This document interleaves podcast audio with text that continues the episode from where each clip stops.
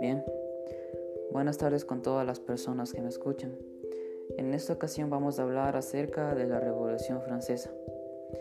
En palabras cortas se puede resumir como un cambio importante que se dio en Europa a finales del siglo XVIII. Durante este periodo se impulsó la burguesía y prevaleció el pensamiento ilustrado, el cual era un conjunto de ideas que podían combatir la ignorancia. Estas fueron difundidas al otro lado del continente. Posteriormente, el 4 de junio de 1776, las 13 colonias norteamericanas se independizaron. La sociedad francesa se dividió en tres sectores. El primero era la iglesia, la cual no pagaba impuestos, recibía diezmos y era la encargada de legalizar casamientos, nacimientos, además de defunciones. Le seguía la nobleza, la cual estaba conformada por dueños de tierras. Recibían diezmos y no pagaban impuestos al igual que la iglesia. Por último estaba el tercer grupo, el cual era la población. Todos quienes conformaban este sector se veían obligados a pagar impuestos. Y aquí se encontraban comerciantes y campesinos. Bueno, en ese momento Francia estaba bajo el dominio de Luis XVI, quien se casó con María Antonieta. Este rey se caracterizó por llevar a París a extrema pobreza, tanto que en 1788 el Estado se declaró en bancarrota, por lo que se convocó a Estados Generados.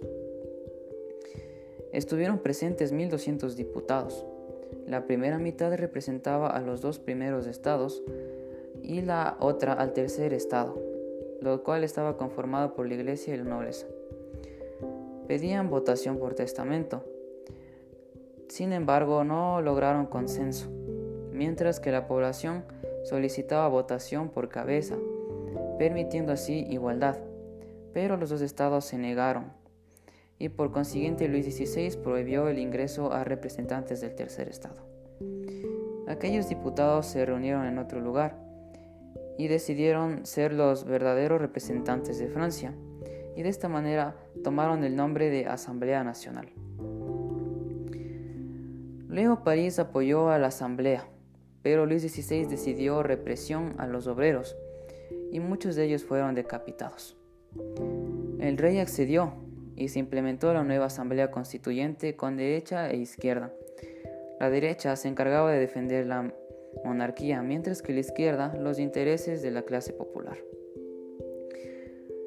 A continuación de esto, se dio un acontecimiento en donde el rey y la reina intentaron escapar, pero lamentablemente fueron apresados, razón por la cual proponen el método de decapitación en la asamblea, apareciendo así un aparato al cual se le apodó guillotina.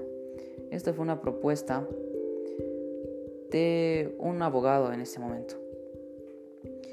Para concluir eh, todo este periodo, por la frontera apareció un joven general llamado Napoleón Bonaparte, quien dio un golpe de Estado en 1799 logrando así que la economía de Francia volviera a crecer. Bueno, esto ha sido todo por hoy.